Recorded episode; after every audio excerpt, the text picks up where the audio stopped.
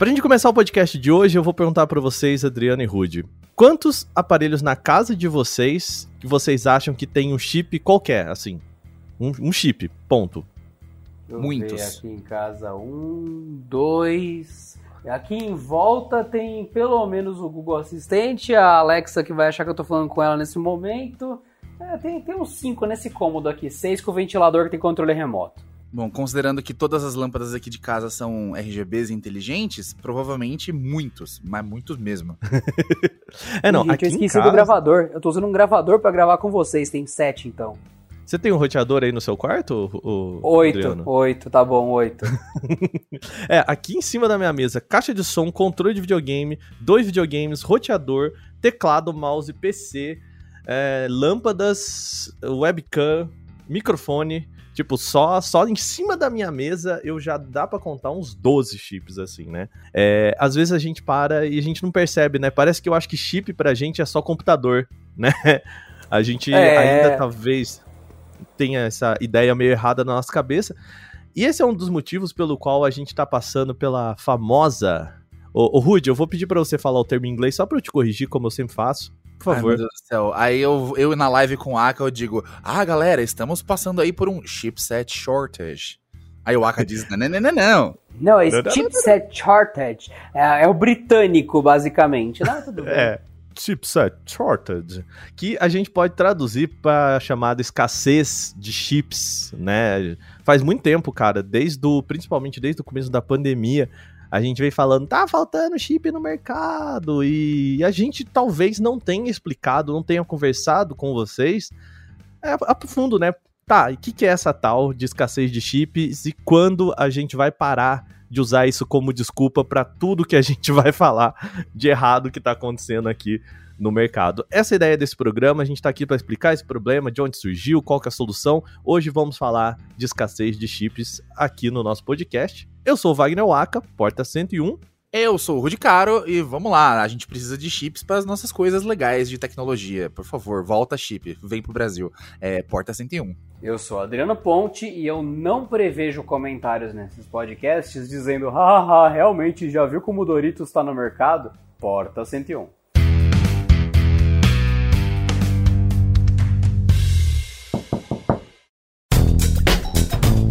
Não se esqueça que o Porta 101 é parte da família Canaltech, portanto não deixe de passar no canaltechofertas.com.br se você ainda não recebe os melhores descontos de tecnologia direto no seu celular. canaltechofertas.com.br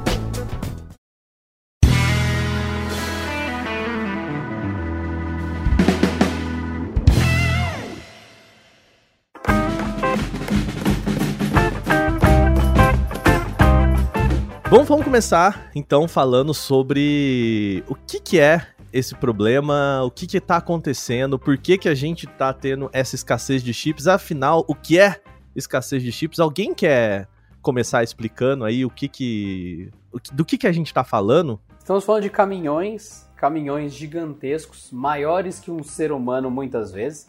Recomendo para vocês aí que estão ouvindo, procurem aí maior mina de lítio do mundo, por exemplo, você vê que vê uns caminhões nas fotos. E nas fotos dos caminhões, você vê que tem uma pessoa do lado da roda do caminhão e a pessoa é menor que a roda.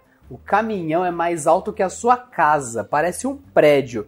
Esses caminhões, eles carregam areia, carregam lítio, carregam um monte de coisa. E quando a gente fala em silício, que também é minerado e tal, extraído, que ah, é areia, é minério, enfim, essa bagunça, ele está falando de uma movimentação muito grande de minérios, seja arrancado da praia, seja tirado do fundo da terra. A gente está falando de um recurso que é muito difícil de você lidar, que envolve fundição, que envolve cadeia de entregar, cadeia de distribuição, que envolve entregar isso para fábricas, lugares e coisas. E chip por si só é uma coisa difícil de construir. O que vem depois é ainda mais difícil e a gente precisa de cada vez mais porque, não, eu quero que meu relógio apite, quero que meu pregador tenha Bluetooth e outras coisas. Tá bom, mais um chip ali, mais um circuito ali. E um chip não é só você pegar areia, colocar no forno do Aka e tirar. Não, no chip você tem componentes que vão desde o mais elementar, que é a areia, entre aspas, cozida, que é a base da placa, o wafer dela, até todos os metais, soldas e outros componentes que vão ali. Então depois você procura uma placa-mãe, você, querido ouvinte, na Google Imagens, você vê que tem um monte de torrezinha, tem um monte de capacitor ali em cima. Você vê que tem um monte de trilhas de metal, vai ver que tem um monte de outros componentes que são outras ligas metálicas. É muita engenharia para fazer a porcaria de uma plaquinha. É, não, é, é, é trabalho, é trabalho. O, a gente tá falando de que tá faltando, basicamente, tá faltando chip no mercado. Né? É, a, o jeito mais fácil de falar disso é a demanda, a procura por chip tá muito, muito, muito, muito. Eu não sei se eh, foi suficiente dizer para vocês, mas muito maior do que a oferta de chips no mercado. Tem muito mais produto buscando chip. E é por isso que a gente começou esse podcast, né? Falando assim, cara, o que, que na tua casa aí você acha que tem pelo menos um chipzinho, né? Eu tô com uma cafeteira elétrica aqui, daquelas que desliga, sabe? Quando você coloca na tomada ela desliga. Isso tem um chip integrado ali dentro, saca? Porque você controla ela e tudo mais. Tudo chamou o produto de minimamente inteligente, amigo, tem chip. Essa é, é, essa é a base do negócio. Tem muito mais produto precisando de chip hoje em dia do que a gente tinha, sei lá, na década de 90, 80, né? No, sim. Nos anos 2000, sim. até 10 anos atrás, né? Waka, você ousa dizer que essa demanda de chips está crescente e acima da capacidade de suplementação dos fabricantes desde sempre, porém, com o advento da pandemia, tal desproporção tornou-se mais visível ante os olhos do público? A gente, é, é, todas a, as análises que a gente começou a fazer ali, é, no começo da pandemia, ali para março mesmo, abril, foi de tipo, ó, a pandemia causou a escassez de chips, mas o fazendo a pesquisa aqui pro podcast, né, é, dá para ver que não é que a gente já tinha uma escassez de chips, mas assim, o mercado todo ele estava vivendo no limite dele, né? Então, quando, por exemplo, a gente fala do anúncio do, do ah, o Bionic, o chip Bionic Apple A14, não sei o que lá. Quando a galera começa a saber sobre o chip A Bionic 14, geralmente é porque a Apple já falou para as fabricantes, né, para TSMC, enfim, para as grandes é, empresas que fabricam chips, ó, oh, gente, no, no, no, finalzinho de 2023, eu vou precisar de uma linha de montagem pro chip tal, de tantos nanômetros e não sei o que lá e tal. Exatamente porque os caras precisam pensar hoje o produto que eles vão lançar daqui dois anos para a linha de montagem reservar aquele espaço, né? A gente falar, ah, beleza, eles vão parar de fazer o chip A para começar a fazer o chip B, né? Mostrando que é, já tá no limite, né? Não, não dá para fazer tudo ao mesmo tempo né? E é loucura, então... né? Porque eles colocam quantidades absurdas de máquinas uma na frente da outra. Para quem nunca entrou numa linha de produção, você imagina aquela cena que passa no Fantástico, hein, meu querido ouvinte? Quando tem ali os carros montando e você vê que o carro vai andando e os robôs vão monta montando ali em volta, é a mesma coisa, só que tem várias máquinas de Xerox uma na frente da outra e cada uma faz um pedacinho. Na máquina de Xerox número 1, tá o Aka descascando fio. Na máquina de Xerox número 2, tá uma outra pessoa pegando o fio descascado do Aka e prensando no outro. Na número 3, ele coloca no molde e assim vai indo, é uma linha de produção. E as máquinas, não sei porquê, gente, elas parecem máquinas de Xerox quando você olha do lado de fora, mas não são. E é só para vocês terem a visão aí, queridos ouvintes. E nessa linha de produção é o que o Aka falou: separa uma coisa para montar outra. E os componentes que entram ali são muitos. Para vocês que estão ouvindo que ainda não pegaram, ah, mas eu não entendi, gente. É só uma fábrica. Tá, esse é só uma fábrica. Tem 150 máquinas enfileiradas para começar a moldar o processador, porque ele não sai quadrado da máquina. Ele tem que ser montado pino por pino, ele tem que ser colocado no molde daquele jeito, tudo mais, tem que ser banhado para se tornar resistente a XYZ. E nessa história de chip que o Aka tá falando, se pensar numa placa-mãe de um computador e você reduzir isso para um celular, você vai ter componentes como ouro, e o ouro é muito importante para as conexões de coisas que são sensíveis e que precisam de uma parte elétrica muito estável. Ouro é um excelente condutor, então não é ouro de uma barra, é banhado a ouro, como a gente vê em alguns componentes de som, aqueles pinos P2 dourados e tal, que conduz melhor, tem menos ruído, ouro. Você vai ver prata, que é usada na impressão dos circuitos também. Você vai ver platina, também alguns componentes internos ali também nas trilhas e tal. Você vê até paládio, dependendo do tipo de circuito e capacitor. E paládio é um metal bem mais caro e raro também, dependendo do que você for ver em comparação à prata, por exemplo.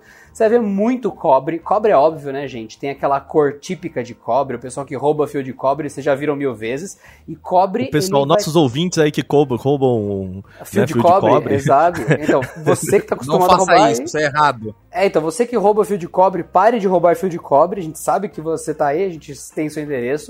E cobre, naturalmente, quando você desmonta um celular, você vê aquela folha de cobre gigante que é para dissipar calor, né? Inclusive o Rude tava falando de câmara de vapor quando lançou e tudo mais. Pessoal, ah, tem nada disso não, tudo mais, não tem dentro do celular. Não tem, é porque você não arrebentou o seu, tem sim e tem níquel também, tem tântalo em alguns capacitores, tem cobalto dependendo do tipo de unidade de armazenamento que o seu aparelho usa e alumínio, alumínio pra cacete e tudo mais. Fora isso, a gente tem ainda outros metais que a gente não vai ficar citando.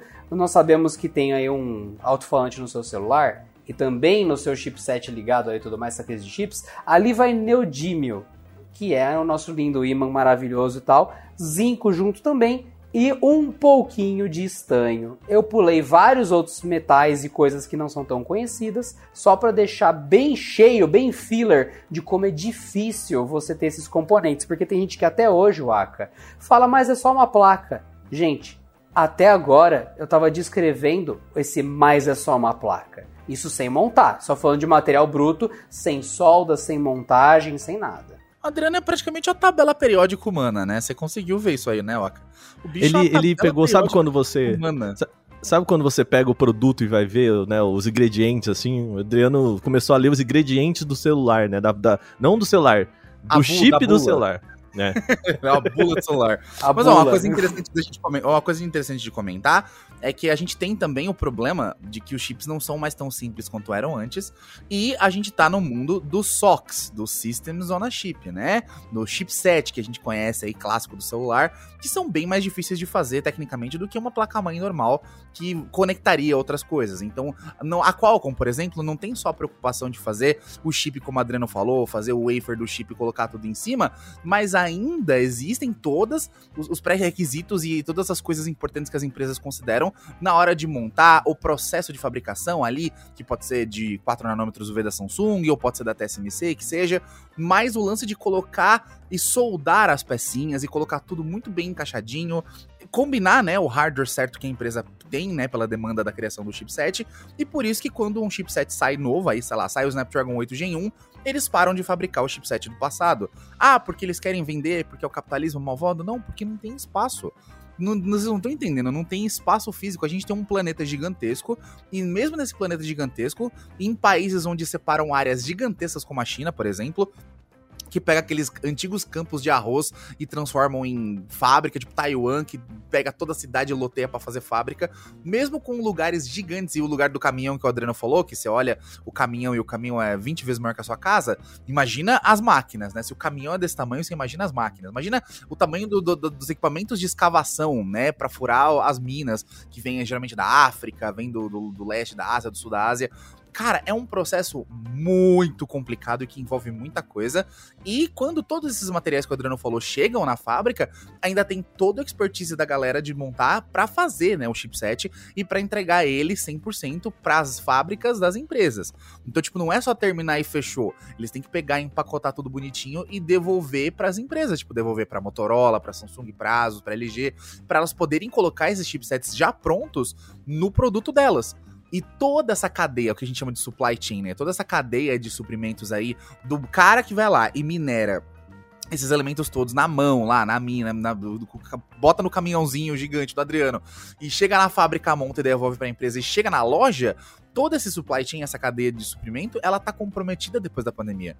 Porque muita gente foi afetada, principalmente a galera da coleta, a galera do, do, da, do, debaixo da pirâmide, né? A galera que sofre, a galera do chão da fábrica que monta, que tem os piores salários, né? A pior, pior ajuda aí das empresas e a galera das minas. Então, tipo assim, a força bruta que faz os chipsets, a força bruta que faz a coleta de materiais e que monta esses chipsets, que é a galera que ganha mais mal, tal, que tá lá no chão da fábrica, esses caras que trabalham 16 horas, 17 horas horas por dia lá na China, numa fábrica apertada, esses caras estão ficando ficaram doentes, muita gente, infelizmente, né, não resistiu ao Covid, pegou Covid e várias gerações de trabalhadores pegaram Covid lá, é, e aí começou a faltar mão de obra também. Então você vê notícias é, que a gente vê, não tanto da China, porque a China esconde muitas coisas, né, mas notícias de Taiwan, notícias da Coreia do Sul, que a própria Samsung, que tem a Samsung Foundry, ela tava desesperadamente tentando contratar mais engenheiros, mais pessoas para a linha de montagem, tava faltando gente tá faltando gente em todo mundo, então não é só um problema das minas,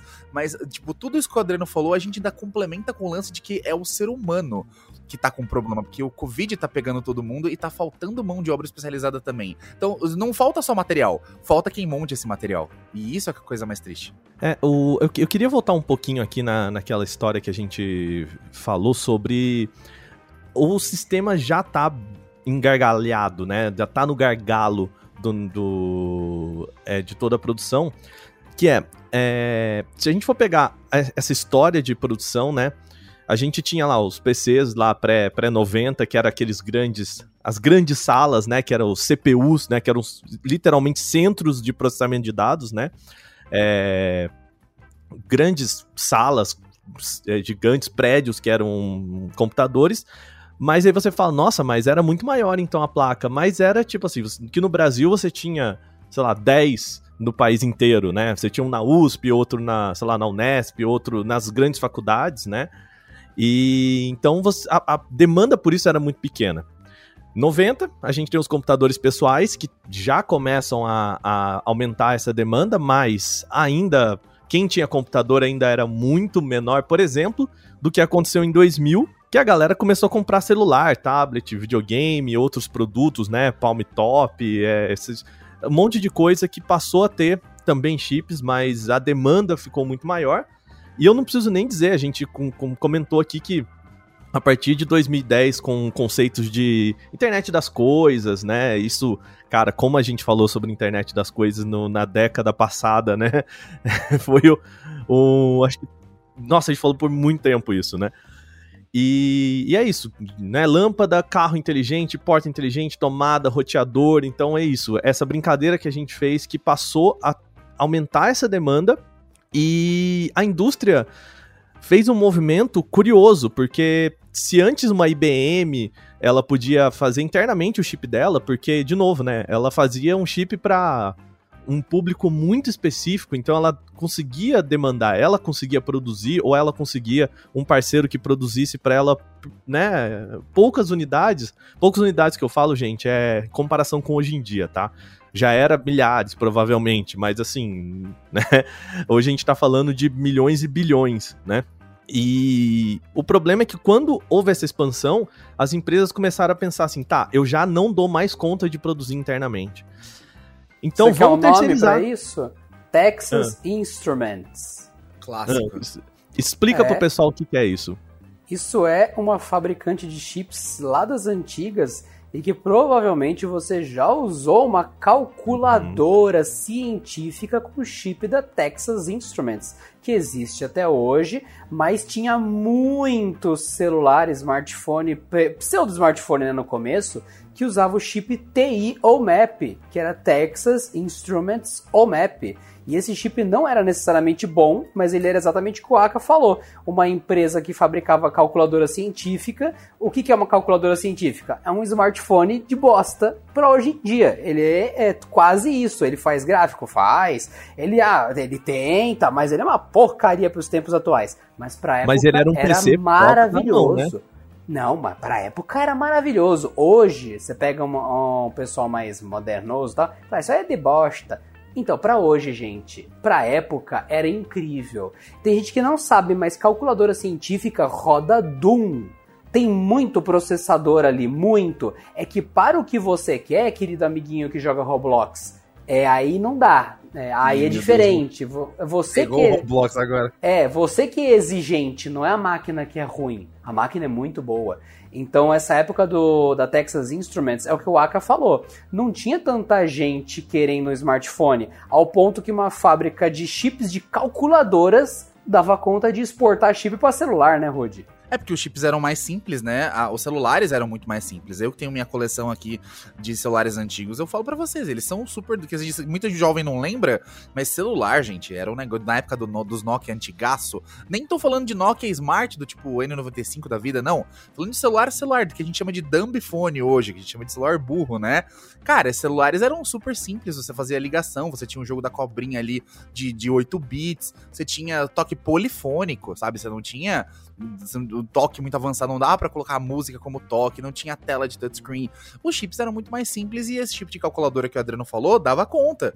Do chip que tá no Game Boy, dava conta. Vários celulares aí saíram com chips parecidos com os Game Boys, dava conta tranquilamente. Só que a coisa foi ficando pior, quer dizer, melhor, né? Só que pior pra, pra, pra indústria.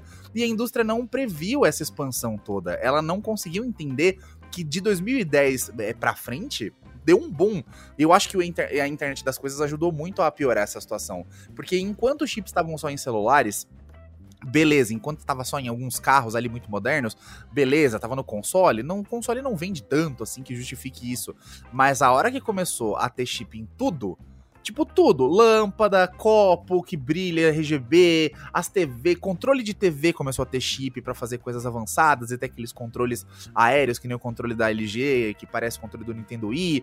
Cara, quando começou a acontecer isso, e aí a indústria começou a bater no IoT, eu lembro, Adriano, que a gente ia nos eventos antigamente junto, lembra? Os eventos veião de, de várias empresas que faziam uma. pegavam, tipo, 30 minutos do evento, te paravam de falar de celular e iam falar de IoT. Aí você ficava assim, nossa, mas você tá aqui para lançar um produto e do nada vocês cortam o assunto e começam a falar de IoT. E lá para 2016, 2017, eu e o Adriano nos eventos, né? A gente via isso e ficava, ué, por quê? Por quê? Por quê? E, e por quê? Agora a gente tá vendo por quê. A, Ó, a gente tá na... IoT, ô, ô Rudy, eu quero, quero de novo de novo falar aqui, como eu falo na live, a IoT que o Rudy tá falando é o Internet of Things que a gente pode traduzir para a internet das coisas. Eu acho é, incrível eu... como para falar inglês precisa de catarro, né? Então, é, é mágico isso. Internet das coisas é um termo que o pessoal chatão encheu o saco lá atrás e é. que, que, Não, é porque vai ser assim, vai ser assado. Hoje em dia chega eu, o Rudy Waka, e fala: Amigo, você tem um Google Assistente ou uma Alexa? Tenho. Isso é a internet das coisas. Fim da história.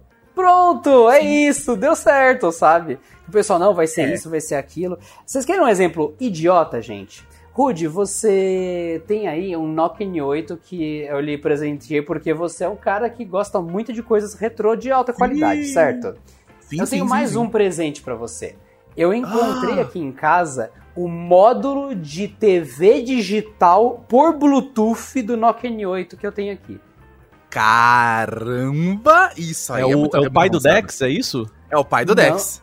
Ele é, ele é um módulo Bluetooth que você conecta com o Nokia N8. Assim, você pode colocar esse módulo na sua mochila, no seu bolso, e o Nokia N8 sintoniza a TV digital através do módulo. Então, o processamento da TV, a recepção, a codificação está nesse módulo. Ele tem uma bateria, ele é um dispositivo independente, ele tem que carregar na tomada e depois você pareia ele com o seu Nokia N8 e a partir dali ele envia a imagem. Ele faz tudo, ele só passa a imagem para o N8 via Bluetooth. Maravilhoso, maravilhoso.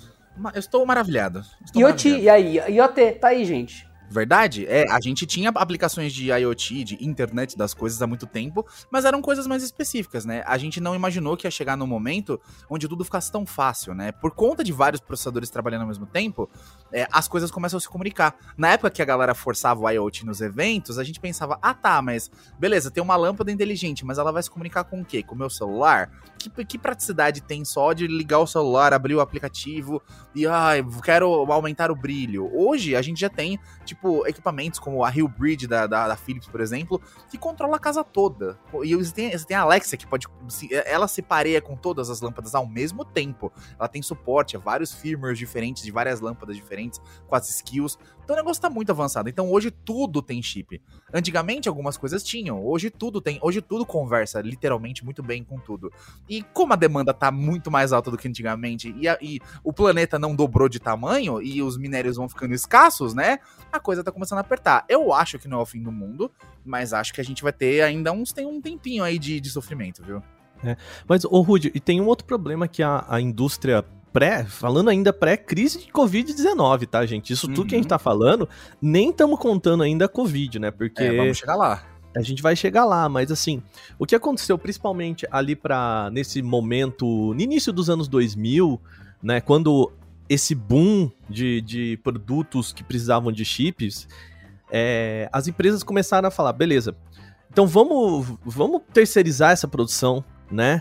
E eu não sei se vocês se lembram, lá das, das aulas de geopolítica da, do, do ensino médio, dos famosos tigres asiáticos, né? Ah, que aqueles, aqueles países, né? A gente vai falar aqui muito sobre Taiwan, principalmente, mas é os países do sudeste asiático ali, você fala que... sobre Taiwan, só tem uma palavra para você: Bintirim. É isso que eu tenho a dizer. Pode Bintirim é em chinês, Adriano. Não faz isso. Os é taiwaneses vão, vão, vão ficar muito bravos. A comunidade taiwanesa vai ficar muito brava com você por causa disso é que Bintirin, na verdade, é o John Cena falando sobre Taiwan. Ah. Você tá por fora do contexto. Ah, Inclusive, tá. ele é chamado de John China, falando sobre Taiwan com ele na China. Fica a dica para vocês. John China. Sim, então, tá sim. Bom. Mas é, é, o vídeo do Binchilin é só o John Cena falando que Binchilin é literalmente sorvete em chinês. Sorvete, ah. É sorvete, Binchilin. Binchilin, tipo com a Binchilin, chilin, entendeu? Ah, eu, eu, eu gostaria muito de um Binchilin agora nesse calor. Eu, Mas, eu também. voltando aqui para a questão dos tigres asiáticos, ali na década de 90, é, é, esses países eles começaram a investir muito em educação, e, e ali é uma região de, primeiro, é, mão de obra muito abundante, né? Então, se a gente pega países como China, Índia, que tem tipo um sexto da população mundial, né? Tem muita gente para trabalhar.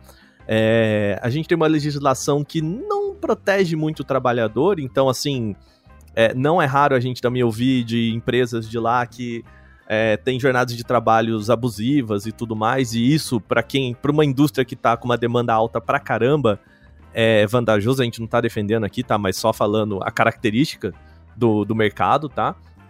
E também é uma indústria que investiu muito em, em, mente, né? Em pessoas, em exportar pessoas especializadas principalmente em eletrônica, em, é, nesse, nessas áreas de STEAM, né? Que a gente fala matemática, física, ciências, é, da computação, todas é, essas áreas muito voltadas mesmo para eletrônica, para a produção desses componentes, né? Qual que é a, a consequência disso? É que, gente, se vocês olharem os gráficos, aí eu vou deixar os gráficos no, no corpo do, do podcast lá, nos agregadores, você pode ir no site também. Tem o um link aí tudo bonitinho para vocês verem. Mas assim, basicamente, 40% do mercado hoje é de empresas do Sudeste Asiático, né? Então, empresas de Taiwan, empresas da China, a própria Samsung que é, mal ou bem, ela não consegue produzir só internamente, então ela precisa de empresas de fora para ajudar ela a produzir a, a, os chips, né? Mas o que a gente tem é uma concentração muito grande ali no Sudeste Asiático e que agora as pessoas começaram a perceber que talvez não seja uma boa ideia você concentrar toda a sua produção num cantinho do planeta.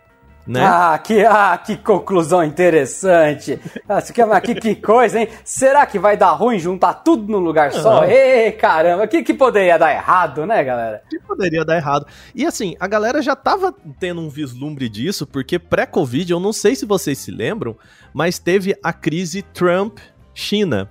Né, que não foi exatamente relacionada a semicondutores, mas a gente teve toda aquela treta do da Apple que assim, a Apple descobriu talvez que se ela produzisse os, os iPhones na China, ela não poderia vender em lugar nenhum que não fosse na China, né? Por causa do embargo do Trump e, com as empresas chinesas, todo aquele papo da Huawei, né? E tanto que a, a, própria Apple falou assim: hum, eu acho que vale a pena a gente começar a pensar em oportunidades fora da China, né? Então ela começou a, a conversar com as empresas: oi, se a gente montasse uma fábrica de né, mais voltada para iPhones, mas que não seja na China, seja em Taiwan e, e, Singapura, empresas ali do próprio leste europeu ali, né? Do, desculpa, do sudeste asiático, né? É, já tá, eles já estavam percebendo que concentrar tudo, principalmente na China, Índia e ali no sudeste asiático, já é, poderia ser um problema, porque, cara, e se amanhã chega outro Trump. Estoura uma guerra? É, né, que tá para acontecer, né? A gente tá gravando esse podcast aqui no, na iminência entre Ucrânia e Rússia ali. Na iminência nada, é... já começou a ofensiva é, russa na manhã do dia de hoje eu e 16 locais já foram bombardeados. Enquanto nós então. dormíamos quentinho em nossas camas aqui no Brasil, Zil Zil, já tava rolando que, bom É, tem gente que acordou quentinha de verdade, infelizmente, né? Porque é bomba, Exatamente. é coisa pesada e séria. A gente não vai nem falar nada, porque é guerra, é guerra. E lembre-se, gente, é, na guerra não existem vencedores. Guerra é temida por todos os países, inclusive os que venceram. Exatamente. Ninguém ganha, ninguém ganha com isso. Ninguém ganha. E... Mas até nesse, nesse ponto, a gente chega agora, então, na Covid-19, né? Então, vamos lá. A gente já tinha um mercado que estava é, trabalhando no seu limite, com produtos que só cresciam em demanda de chips, muito concentrado no Sudeste Asiático, onde, veja só, gente, foi onde a Covid-19 surgiu, né? Se vocês lembram lá em Wuhan, foi a primeira cidade lá no é, dentro da China Nossa, que nem fala que explodiu. E RAM, principalmente, fica num centro que é muito próximo a, a, empresas, tipo, de. não só de fabricação de semicondutores, mas de montagem de aparelhos, né? Próximo a Shenzhen, no caso, né? Que é o é. coração da China na parte de montagem de eletrônicos. Ô, Rudy, você que é o número um falador de nomes em chinês, é, é Shenzhen que você falou? É Shenzhen? Você, você é, tem a pronúncia? É, Shenzhen. Shenzhen, olha, que bonito. E, e assim, a gente teve o. A gente chegou aqui no Brasil pra gente, eu acho que a, a, o alerta né, da Covid-19 chegou pra gente aqui ali no finalzinho de março, início de abril a descoberta dela, toda aquela descoberta até do, do médico que teria descoberto, mas aí a, a, divulgação do, da Covid veio só depois, porque, bom, né, China. E foi no finalzinho ali, começou em dezembro de 2019, né? Então, a gente teve a China lidando com isso no finalzinho de dezembro, janeiro, fevereiro, e, e eles foram controlar, entre muitas aspas, a Covid-19 no país e derrubando lockdown, papapá e tal, no começo de março, ali meados de março, né? Então a gente teve um trimestre inteiro que a China tava em lockdown. Sim. Então, a China parou, então, né? De... Oficialmente a China parou. É, não tem nem o que dizer. É, é. E o mais então, engraçado a gente teve é que um... costurou com essa situação, Aka. As hum. pessoas em casa, ali totalmente presas no home office, a demanda por produtos é, de home appliance, produtos tipo ar-condicionado, é, computador, tablet, tudo que fique em casa e que seja inteligente, explodiu. Mas a gente nunca viu na história da humanidade uma demanda tão alta por produtos inteligentes para casa.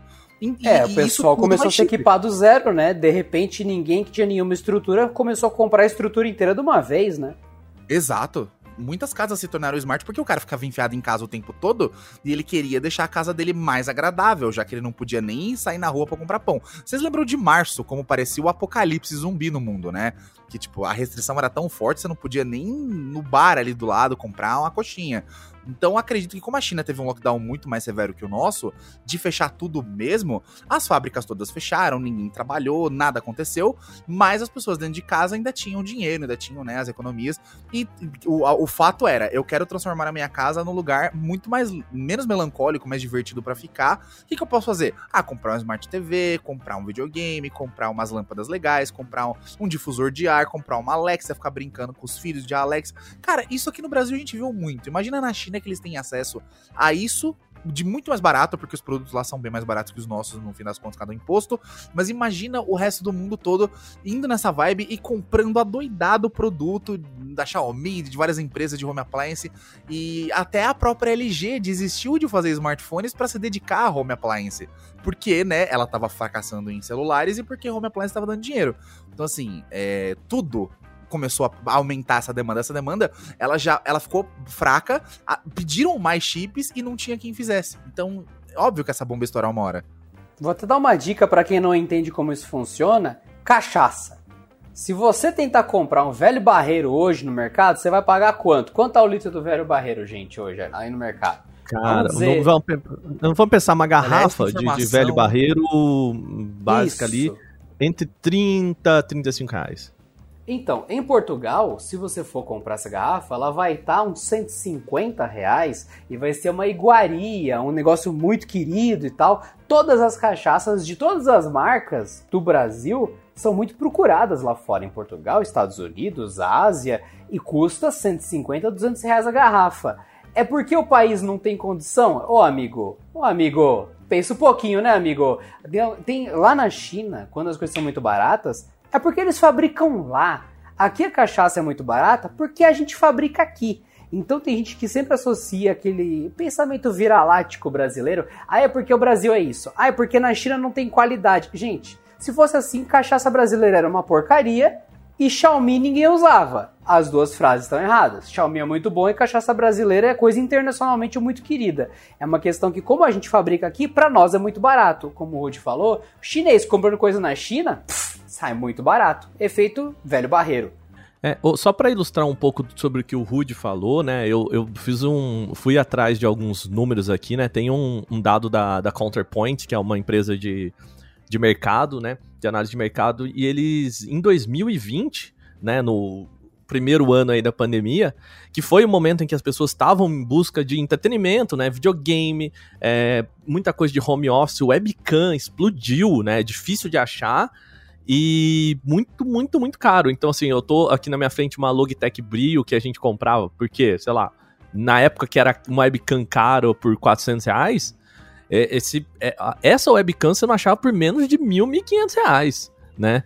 E que é uma webcam, gente, não é exatamente, não tô falando de uma câmera profissional, né, de, de trabalho, mas o aumento do mercado de laptops, mundialmente falando, foi de 9%. Isso vindo de um, um, uma constante de baixa, né? Então em 2018 teve uma queda de 5%. 2019 subiu um pouquinho, mas mantendo esse, essa baixa, né? Os números, os menores números dos últimos cinco anos. E de repente em 2020, pum, explode um crescimento de quase dois dígitos, né? Para casa de 9%.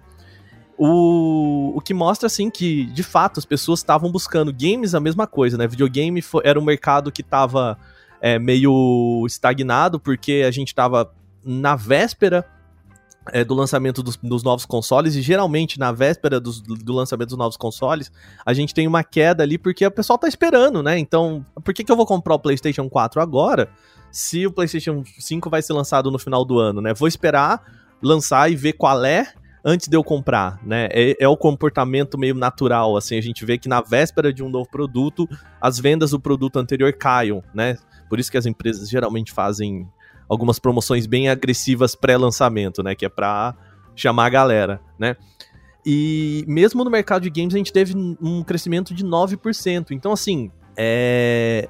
como o Rude falou, as pessoas estavam procurando, porque um monte de gente, eu acho que difere um pouco do nosso perfil aqui no Canal Tech, porque todos nós aqui, mais ou menos, temos um, um bom setup em casa para trabalho, né? Mas o que eu vi de colegas, assim, que não tinham um, um nem um, tô falando nem de um espaço, né, um quarto para trabalhar, mas assim, que não tinha uma cadeira para colocar na mesa, que não tinha um, um laptop para trabalhar em casa, não tinha um mouse e teclado, sabe? Que o pessoal começou a perceber que talvez passar oito horas no sofá com o teclado no colo não era assim tão confortável como a gente imaginava, né? Trabalhando na empresa com a cadeirinha bonitinha, com a mesa na altura certa, com o monitor na altura certa, né? com todos aqueles. Então, uma, foi uma correria, assim, para procurar muito desses produtos. Então, a gente juntou, essa, de fato, essa, é, esses três meses que a produção ficou parada, que já seria um problemão, um problemaço, junto com a demanda que aumentou, porque, de fato, as pessoas passaram a, aquele negócio, né? É, a empresa já tinha toda aquela estrutura. E agora a gente tem que pulverizar essa estrutura. Então a gente tem que criar mini empresas, né, mini escritórios na casa de todo mundo. E bom, é, a gente não precisa nem falar que Nvidia, AMD, é, Multilaser, todas essas empresas bateram recordes de. de para essa galera, Covid-19 não foi um mau negócio, né? Não foi um mau negócio, sabe? Em termos de, né, claro, gente, em termos de, de, é. de mercado, né? E foi mau negócio para todo mundo, né? É, senão a galera vai achar, nossa, tem, tem é. que ter mais uma Covid-23 aí pra ganhar uma grana. Não é isso, né, rapaziada? Mas é, acabou que é, é um negócio meio mórbido de falar, mas esse negócio do Covid ajudou muito algumas empresas que ajudaram as pessoas a sobreviver e trabalhar, né, durante a Covid. Dois mercados, o Aka e o Adriano, que eles estavam mortos, que, tipo, ninguém dava mais uma foda pra esses mercados. E hoje são produtos de extremo interesse até agora, por conta dos dois anos aí de pandemia. Notebooks e tablets. Eu lembro que lá pra 2019 tava morto. Assim, tinha notebook gamer, legal. Tinha aqueles notebook fraco, legal. Tablet era um negócio que, tipo, só a Samsung se importava em lançar. A Apple atualizava o iPad daquele jeito, mas é o que vende bastante lá as empresas tinham parado completamente de fazer tablet. Era um negócio que ninguém mais queria. Tipo, todo mundo tem um celular grande, por que, que eu vou querer um tablet?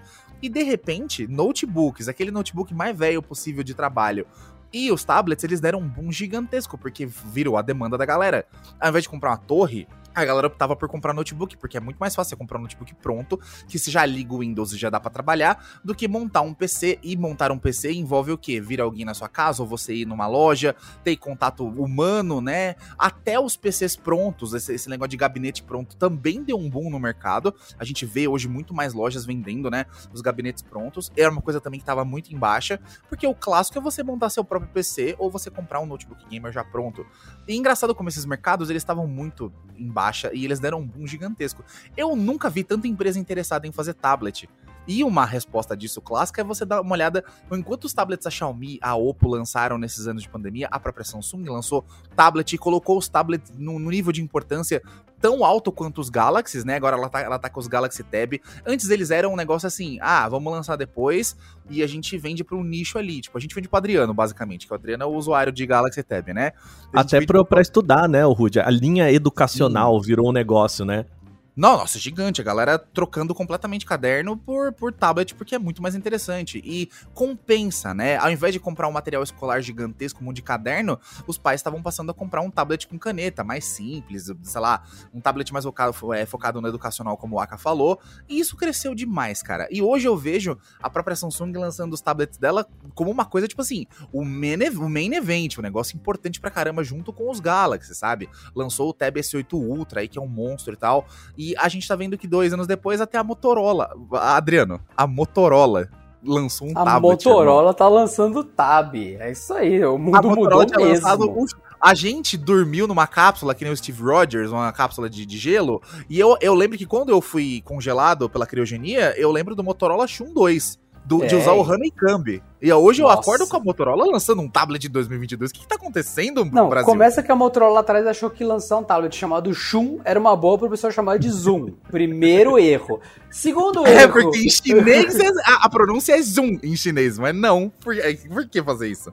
Shon, né? O Motorola Shon, que foi um, um, tablet interessante, muito bonito, inclusive, um dos tablets mais bonitões que já existiram. Era horrível, porque o Android era horrível para tablet, mas enfim. O que a gente nota é o efeito Wakanda, que é o Waka caminhando, né? O efeito Waka. Ah, meu Deus do céu! o efeito Wakanda é Covid-19, 19. Motorola lança tablet, dois anos depois. Tu acha mesmo que a Motorola não queria lançar um tablet no início da pandemia quando todo mundo queria tablet? É claro que queria. Só que quanto tempo levou para mobilizar a fábrica, para mobilizar a galera e conseguir produzir? Dois anos. Tá aí a resposta é isso, do né? É, o, o pessoal da Motorola chegou assim. O, o pessoal aí na, na, na TSMC, é o seguinte, eu quero fazer um, um, um tablet aqui e eu preciso de semicondutores. Aí o pessoal, aham, é, são esses chips, blá blá blá, assim, assim, assado. Ah, legal, a gente tem como te entregar em 2022. Não, mas 2022, amigo. A, o, que, que, que o voz é essa tá aí? em 2022, né?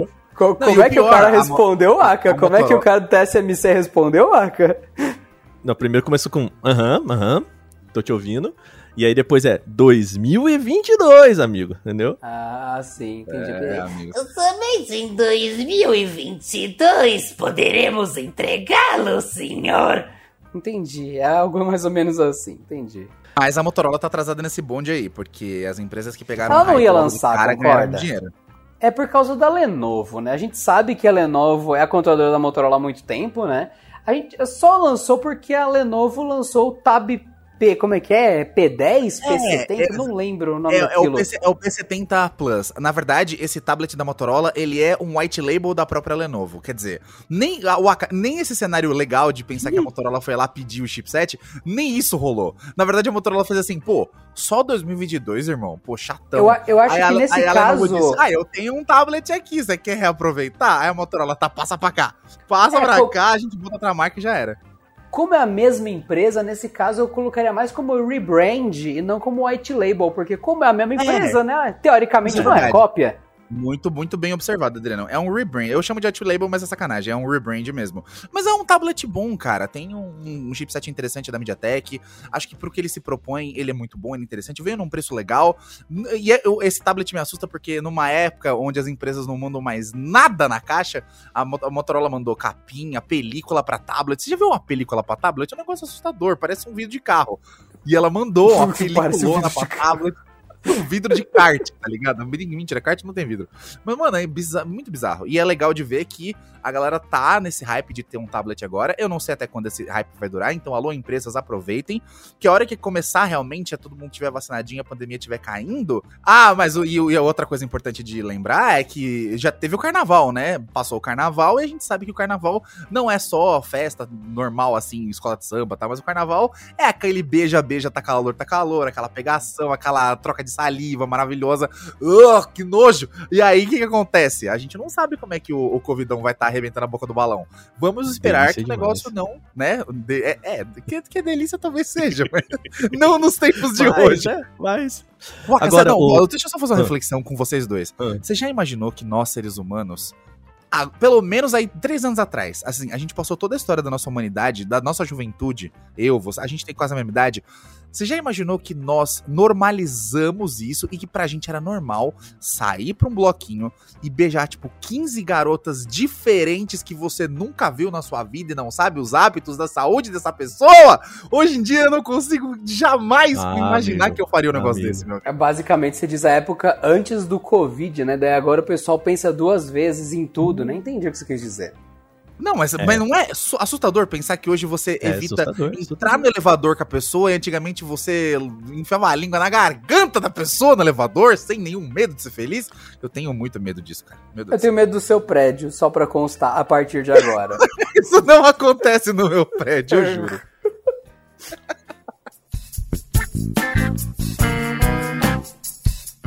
Vamos falar um pouquinho sobre os casos específicos que a gente tem aqui na pandemia como consequência de, dessa escassez, né? Que nem a gente falou, ah, o mercado de, de tablets veio muito forte.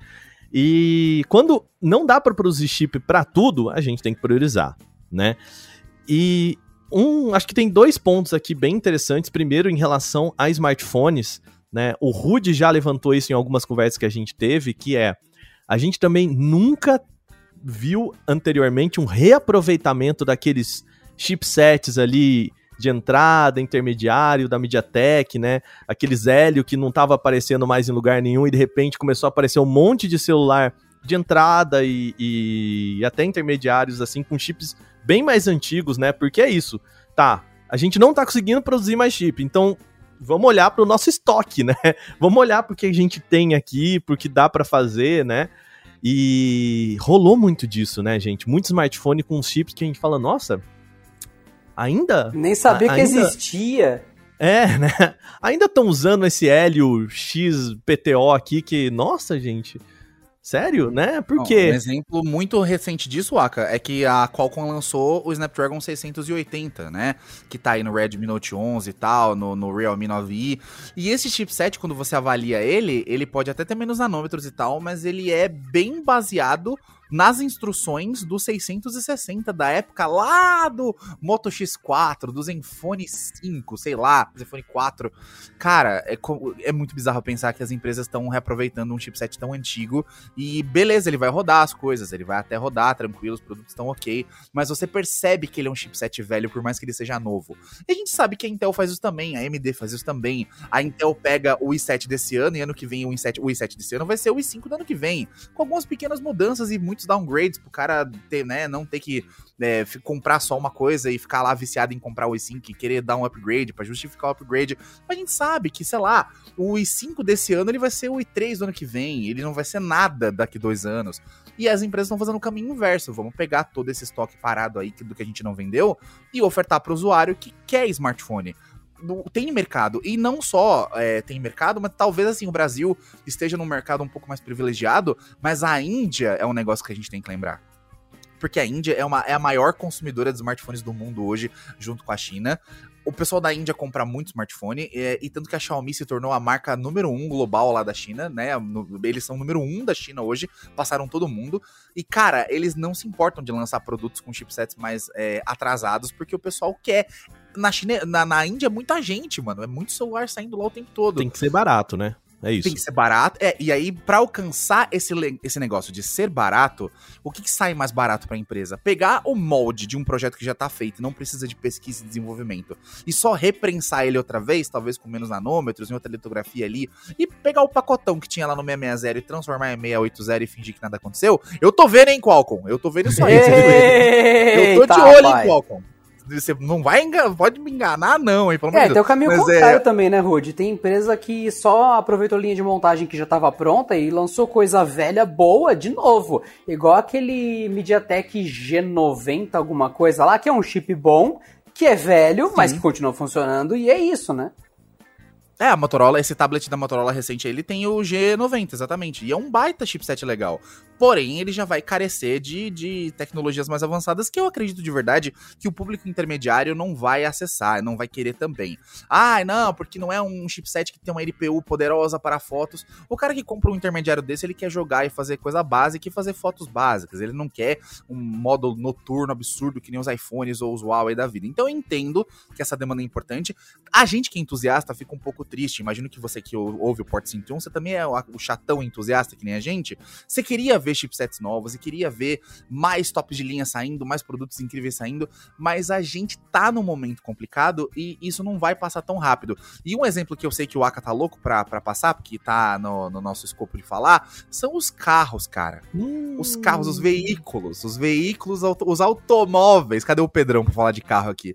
Os automóveis tomaram um Automóveis. Iates. Os, auto, os automóveis os, os, os, automóveis tomaram um baque muito grande. Eu vou deixar o Ax explicar essa parte, que ele, ele é que apurou os dados, mas, rapaziada, a gente tinha a era de ouro, da, até uns dois anos atrás, aí dos carros com Android alto e um monte de coisa incrível, e sensor de não sei o que, câmera de ré.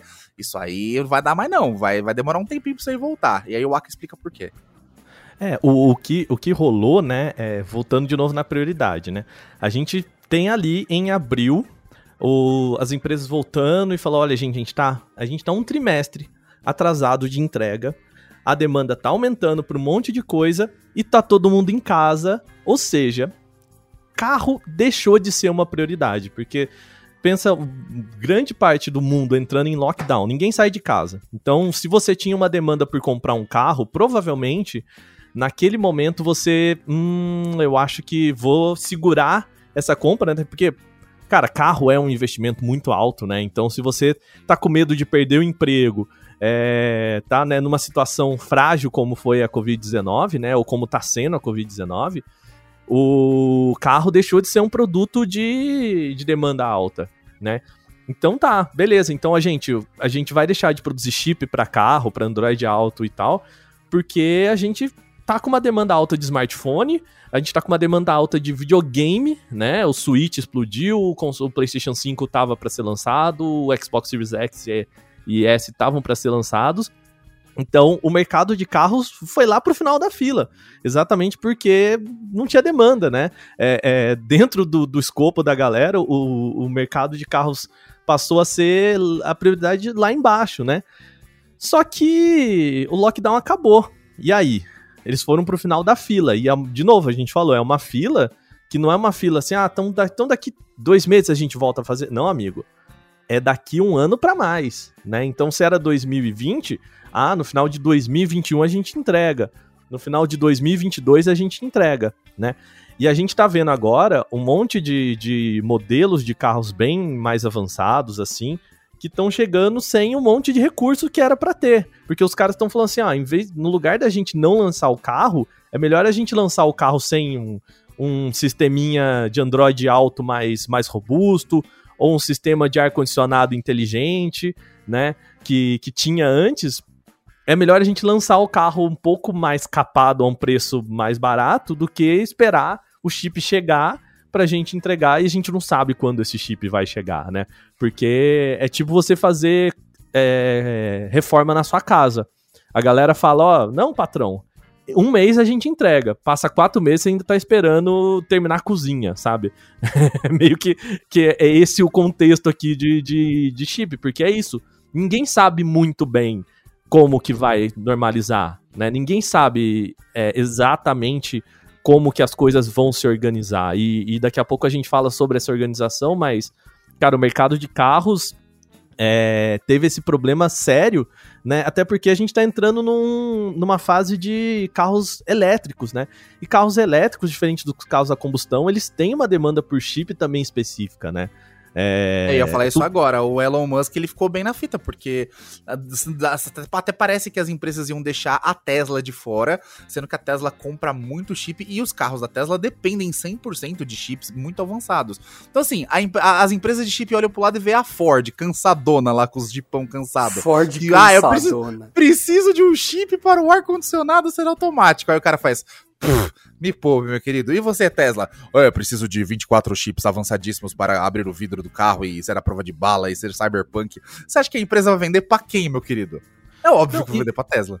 E outra coisa, Rude, a demanda por chips, por mais que ela exista, né, para carro, cara, quantos carros você acha que a, a, uma, sei lá, uma Chrysler, que, né, é uma empresa de carros mais de luxo e, portanto, tem mais essas features, né, ou a Tesla e tudo mais, a Tesla tava apanhando para produzir 3 mil carros. Cara, quantos smartphones você acha que uma empresa como a Apple, a Samsung, a Xiaomi vendem em comparação com um carro de uma, de uma, da maior empresa que vende carros, sabe? É, pensa na sua casa, quantos celulares tem em comparação com um carro, sabe? Ou dos seus amigos, né, que tem carro. Cara, você tem quatro smartphones numa casa para um carro, saca? Sim, a tecnologia de um smartphone é bem mais complexa que a tecnologia de um carro, no fim das contas. Não, e a demanda também, né? É, é, você precisa de mais chips. É isso que eu tô querendo dizer. A demanda, por mais que é um produto muito Salgado. Se sai muito, ainda. Não, é, se, se vende muito, ainda vende muito menos que smartphone, que laptop, que webcam, que é, todos esses outros apetrechos, esses outros acessórios e gadgets que a gente falou aqui, né? Exatamente porque o preço é mais barato. Então, assim, na fila, se a Chrysler tá precisando de, sei lá, um milhão de chips, a, a Apple tá precisando de 10 saca? é isso que. E aí chega uma TSMC e fala: eu vou fechar um contrato com alguém que quer um. que quer 10% do, do que o outro ofereceu, né? Ou a, a, empresa compensa isso, ou, cara, desculpa, eu vou entregar para quem tá me demandando mais, sabe? Pois é. É, isso, é. isso é complicado porque outra, outras áreas começam a ficar carentes e, e, a gente pensa em carro tal, mas a gente pode pensar também em áreas que ficam carentes com esse assunto, por, por exemplo, é, máquinas hospitalares, é, máquinas que, que, fazem life support para as pessoas, é, o setor agrícola também que vai ficando defasado, porque a gente precisa cada vez mais de, de máquinas para combater problemas em, em colheitas para melhorar, né, a quantidade de alimento que a gente consegue fazer no país. Então, acho que todas as, todos os setores vão sofrer com isso, alguns menos, outros mais. Mas a minha preocupação, no fim das contas, acaba sendo essa. Será que o mercado não tá tão seduzido e maravilhado por smartphones e vamos lançar smartphones, smartphones, smartphones. E aí as coisas básicas estão ficando meio capengas, porque assim, a gente eu, eu não vai chegar uma hora da sua vida onde você vai preferir mil vezes que uma máquina da, da UTI que você esteja seja muito mais inteligente do que o Peraí, smartphone. Vai chegar né? uma hora da sua vida é ótimo. Acho que em nenhum assim, momento assim, não. devia não ser a prioridade a UTI. Era, oh, caramba. Não, oh, eu não tô falando oh, assim, eu não tô falando assim. Vai chegar uma hora que você vai ser atropelado por uma betoneira. Não, eu tô dizendo que pode ser, mas supostamente, hipoteticamente falando, vai chegar uma hora na vida de alguma pessoa, de alguma, alguma pessoa, não o Aka. Mas no caso do Aka, vai você vai fazer parecer um acidente, entendi. É. Tá tranquilo, Rudy, tá tudo em ordem. Para com isso, para de me botar em umas lençóis. É, mas aí, tipo, a gente espera que os, os, equipamentos eletrônicos que fazem esses trabalhos não tão glamourosos, né, quanto o smartphone, também tenham essa demanda, e eles estão ficando sem. Então, você viu aquela, crise de achar respiradores por conta do Covid, eles estavam sem chips inteligentes para isso, tiveram que usar e comprar respiradores mais antigos, não tão eficientes. Então a gente tem que olhar o escopo como uma coisa grande, né? tem que olhar a bigger picture do negócio. Falta tá faltando chip para celular? Legal, tá faltando. Mas tá faltando, eles estão tipo priorizando colocar chip em videogame, que é entretenimento, e estão deixando áreas sensíveis, né? Áreas muito, áreas muito sensíveis para fazer o mundo funcionar é, desse jeito. Então a gente espera que corrija isso logo, mas eu acho que é um panorama que não vai mudar tão cedo, não. Bom, para a gente falar sobre essa correção e fechar o nosso programa aqui, quando que isso vai melhorar, né?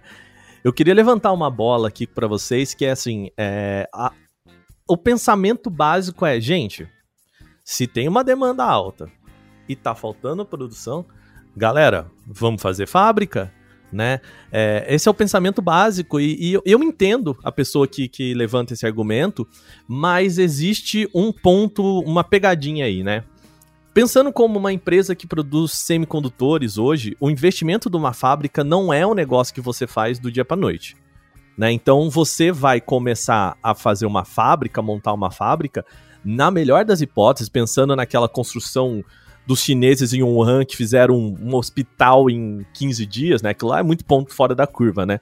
Mas você vai demorar um ano para colocar essa fábrica no, em pé, assim, na melhor das hipóteses né? Porque você tem que fazer o licenciamento do, do, da área, você tem que fechar com o governo, você tem que contratar pessoas, você tem que fazer todo um processo para colocar aquela fábrica em pé e começar a entregar, né? Porque não é só a fábrica, aí beleza, como que a gente vai tirar esse produto daqui?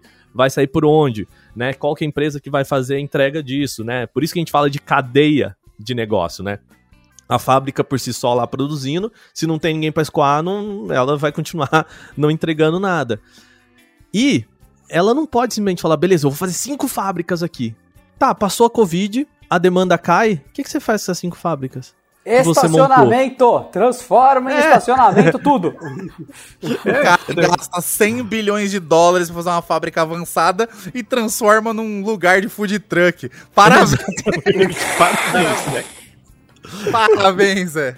Então, essas empresas, elas têm que tomar cuidado, porque elas vão pensar, cara, que daqui 5, 6, 10 anos, aquela fábrica vai continuar lá. E se a demanda, né, voltando aqui para o nosso gráfico aqui, por exemplo, a, a Counterpoint, ela tá imaginando que, beleza, a gente teve um pico de 9%, mas a expectativa de crescimento para os próximos anos é tudo de 1%, queda de 1%.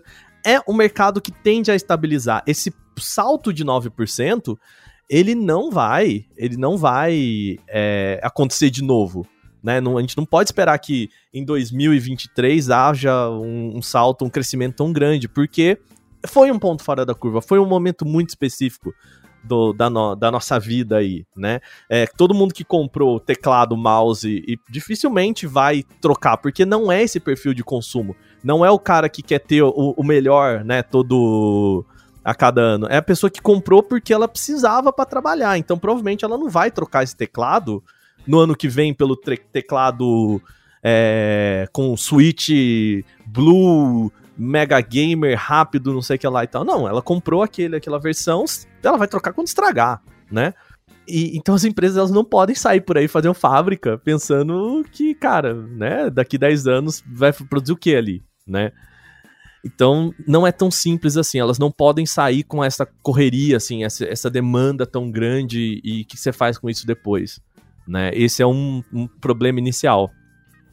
Fora que você está falando de um dinheiro, por exemplo, o Aka gastou 30 bilhões de dólares para fazer a fábrica. Então, a fábrica vai se pagar ao longo de quantos anos de cooperação? Então, no mínimo, ela teria que funcionar por um tempão para ele desperder esse dinheiro. Não é que ele tá lucrando, ah, olha que malvadão, ele tem. Não, gente. Então, ó, tem um negócio que a gente sempre fala, que no Brasil sucesso é ofensa pessoal, né? Então a galera vê o cara montando um restaurante, gastou ali 90 mil reais pra fazer uma barraquinha de churros. Ai, nossa, olha só que otário lucrando. Às vezes vai ver o cara tá com o dinheiro da casa dele ali, tá com um negócio que tá dando prejuízo, mas não, ah, ele gastou muito dinheiro, logo ele lucra muito, logo ele é malvadão. Tem empresa grande que não ganha um centavo. E quando vem um Facebook compra, que finalmente ela passa a valer a pena. Fica a dica aí. Citei o Zap Zap? Citei o Zap Zap. Mas tá aí a dica, gente. É, Netflix, Netflix operou no vermelho durante uns quatro anos aí, né? Mas o nesse sentido, então não faz, não vale a pena assim sair, vamos montar a fábrica, né? E agora voltando um pouco naquele, naquela questão de estar tá tudo no no sudeste, né? A gente já tem movimentos do governo norte-americano, o Biden tá, tá discutindo muito nesse, né, o governo Biden tá discutindo muito nessas últimas semanas sobre essa questão de reforçar a produção interna dos Estados Unidos para semicondutores e a União Europeia também. Então, assim, a União Europeia é, assinou contratos agora de criação de fábricas é, em países europeus exatamente porque, cara, se amanhã o Sudeste Asiático falar, gente, a gente vai priorizar a produção local em cima de vender para vocês, acabou. Eles não têm. Aí, é, aí tem que ser guerra mesmo. Mas tem que entrar no país e falar, vai vender sim, porque senão o. Eles não têm param, exatamente né? isso. Desculpa, os hospitais param, o pessoal pensa só em telefoninho. Exato. Não é só ver meme de gato, não, gente. Novamente, tem equipamentos de ressonância magnética e outras coisas importantíssimas que são computadores mais avançados do que você nunca terá na sua casa. É, pesquisa, pesquisa de Covid, né? Muito por conta dos computadores com chips é, é que tem que ser exemplo que o público médio consegue ter empatia, Waka. Tem é, gente que não é, tem exato, empatia exato. em vacinar os próprios filhos, então tem que uhum. usar de exemplo. Você morrendo na UTI, sua mula. Salvar Exatamente. sua vida. Vovó viver mais. Aí o cara, ah, é sério, né? Ah, então tem que ser exemplos incontestáveis. É Tem isso aí, eu acho que o que, o que o Aka falou se resume em, ah, é, não quer vender para mim? Vai vender sim. Senão eu vou no seu país aí e vou fazer uma baguncinha. Que é, isso, mas... gente? Que isso? mas é, a, a, gente já vê, o, os movimentos são esses, né? Estados Unidos discutindo muito sobre é, fazer um protecionismo né, na produção local. Protecionismo é, é, quando você defende a produção local, né? Então, impostos sobre importação, é, colocando alguns que normalmente dá errado, fica a dica, inclusive, é. né? Você só taxa o que vem de fora e não estimula o que tá dentro a ser melhor. Exatamente. Aí você fica com é. produtos nacionais de baixa qualidade, porque os internacionais de alta qualidade ficaram caros. Então a dica para você aí, amiguinho, que tá pensando em virar, sei lá, um ditador não, mas se você está pensando em virar um comandante de Estado, você aí favoreça a indústria nacional em vez de só prejudicar a internacional. Você quer que o Brasil fabrique aviões, você não quer que o Brasil tenha aviões ruins importando os caras. É, é complicado. É, eu dei exemplo da Embraer, pelo menos, eu gosto da Embraer. Né, dei, é isso. Ou pelo menos, né, Rude, estimule a produção local antes de. É, é de banir, né? a, a, enfim né? Garanta a que a gente a tenha bons produtos aqui, né? A diplomacia é sempre preferível do que a metralhadora, mas às vezes Exatamente. a gente, né? Às vezes a violência é a única opção. Não, mas o, o louco, que eu quero dizer... O louco, Rude. Ô, louco, ô, louco, ô, louco gente, ô, louco. Não, ó, o detalhe que... Assim, a, a, a violência é a resposta, não, a violência é a pergunta. A única resposta é sim. É que isso que eu costumo dizer. Isso explica muita coisa. Mas tudo bem. Não, Lembrando mas, ó, que a Embraer fabrica aviões de guerra que são comprados por outras nações. Então, teoricamente, tem dedinho do Brasil em várias guerras aí. Então, aí, ó, ó, Sim, ó, ó, o, o, mundo hoje está totalmente in, in, super conectado, totalmente interligado. Eu Os países dependem uns dos outros. É bobagem Sim. fingir que não. Acho difícil que, que, as empresas as empresas asiáticas digam não pra gente é, e priorizem a, a, coisa interna, até porque não é só o chipset que conta, né? As tecnologias e patentes mais legais e inovações tecnológicas também não são só da China. Tem muita empresa americana fazendo coisa, a Samsung, que é sul-coreana. Então, assim, é do interesse das empresas do, dos tigres asiáticos vender, com certeza, chipset pra, pra, pra Ásia, pra Europa, pra todo lado, porque a, a China mesmo não vende só pra ela, né? A China tem a MediaTek, tem, né, os processadores dela, tem tudo que ela faz, as empresas de semicondutor, e elas vendem pra gente porque é o lucro delas. Vender internamente só, eu acho que não faria sentido, não. Mas o, o ponto que o Aka levantou é um ponto mais geopolítico do que outra coisa. Se um dia elas, né, resolvessem não vender pra gente e fechar tudo, não seria só você que não teria mais iPhone na prateleira. Seria tipo, como o Adriano falou, vovó morrer, atropelado, sua avó, sua mãe. E aí você não teria uma máquina no hospital para fazer uma transfusão de sangue, para fazer, sei lá, uma hemodiálise. Mano, ia ser o fim do mundo, literalmente. Ou seja, Bintirim. É, essa é a mensagem de hoje, senhoras e senhores. Vamos lá, Bintirim. Pra, pra gente fechar o nosso programa aqui, previsão, né? E previsões, assim, tem, a gente tem especialistas falando que final de 2022 já começa a normalizar. A Lisa Su mesmo, a CEO da AMD, né, que ela falou recentemente que a expectativa para o mercado deles é de 2022 e, e, é um mercado prioritário. Então, Ou seja, assim, esse ano. A, é, seria no finalzinho desse ano. Agora, se você for pensar em carro que está ali no final da fila, a expectativa é de normalização pelo menos em meados do ano que vem, né? Então, a gente ainda vai sentir esse impacto e quando eu falo sentir esse impacto é falta de produto, logo aumento do preço, ainda pelo menos até o final desse ano, né? É, você como gamer, senhor Waka, você hum. que é o público dos ursinhos gamer, a minha dúvida é, as placas de vídeo já começaram a baixar de preço, você notou isso também? Sim, sim, sim. Houve uma, houve uma, uma queda significativa já, sim. Até porque o preço de pandemia. Então né? não é especulação só. Não, é, é, o problema de placa de vídeo é meio específico porque também tem Crypto Bros, né? Então é, o preço varia muito mais em relação à, cotação de bitcoins e coisas do tipo, né? De criptomoedas, porque a galera usa muito para minerar, né? Mas baixou sim, cara. O problema é que é isso, né, que a gente falou. É, esses produtos, eles tiveram um pico de preço bizarro. Eu vou dizer um negócio para você. Quem comprou esses produtos na pandemia coitado, se ferrou porque é, precisava. Tem gente que né? dependia, né? Tem gente que precisou Exato. trocar nessa época, né? É, eu, a gente até comentou aqui, é, o meu computador, que é um computador intermediário ali, eu, eu montei esse computador por 5 mil reais, hoje ele, por menos de 9, você não faz. Sabe? E não é o, o, o computador mais incrível que tem no, no mercado, para games e tudo mais, né? Então, ainda. Waka Scalper! Não, eu só dei a sorte, eu só dei a sorte de, de comprar o computador em meados de 2019, assim, sabe? Foi pontual, assim, o momento, eu peguei um momento que não era o melhor momento, já tava bem alto, mas assim, foi pré-absurdo, né? O preço estava alto, mas ele virou impeditivo. E é isso, gente. Chegamos? Chegamos ao final do nosso podcast aqui. Não porque os é, chips estão eu... caros ainda, a gente vai ficar aqui online até vai. baixar. Vai um plantão, aqui. a greve de fome até as placas de vídeo João, baixarem de preço. Plantão porta 101 até a galera, até a galera deixar deixar de, de co cobrar tão caro assim nos chips. Rude Adriano, mais uma vez, obrigado a vocês aqui no nosso podcast. Eu queria deixar um recadinho pro pessoal que está nos ouvindo, que é o seguinte: você que gosta da é gente. Só você entrar no PicPay no... e fazer uma doação. Deixa eu passar Adoraria, hein? Ô, vamos. Vou deixar a ideia aqui, hein? Vamos fazer o QR Code. QR Code do, do podcast Canaltech, hein? Fica Porque pra arrecadar uma grana, é isso mesmo? Você é, quer fazer um... Não, tô zoando, tô brincadeira, brincadeira, brincadeira. Ó, o CEP do ACA é 096-382. o CPF dele é 362. Oh, tá o... Mais um recadinho, um recadinho pra galera que tá por aí. Se você gosta do nosso podcast, entre no seu agregador de podcast favorito, seja da Apple, Deezer, Spotify, por onde você escutar. E deixa uma avaliação pra gente, deixa lá cinco estrelas, isso ajuda a gente pra caramba. E também aproveita e deixa lá se você tá gostando, o que, que você gostaria de ver diferente aqui, mais, menos e tudo mais. A gente sempre gosta muito quando vocês dão esse feedback.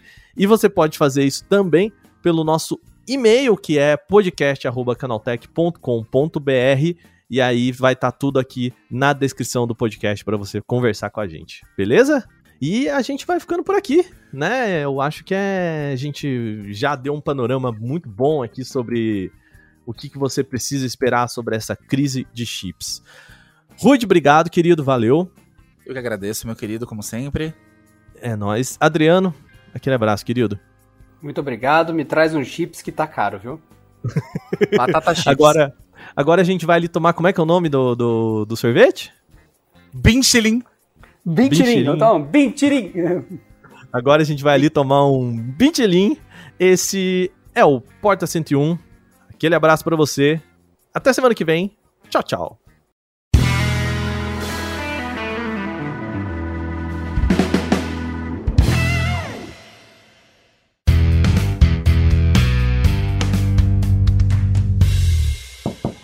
Este episódio contou com a edição de Vicenzo Varim. Não deixe de seguir a gente no Instagram, que é canaltech, com CH no final, e também no YouTube, youtube.com canaltech.